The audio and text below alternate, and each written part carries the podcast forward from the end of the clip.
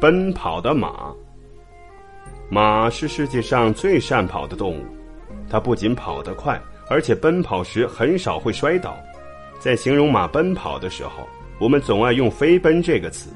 其实，不管马跑得多么快，它都没有飞起来，因为它始终保持有一条腿，不离开大地。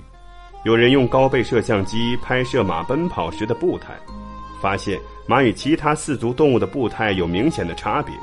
一般的四足动物奔跑起来，前面两足大多同时落地，而马不是，它的前面两足落地总会存在一个时间差，同时它的后面两足与前面两足也存在着延迟的时间差。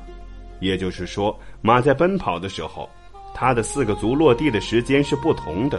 并且始终保持有一个足踏在大地上，不管跑得多快，也不把自己悬空起来。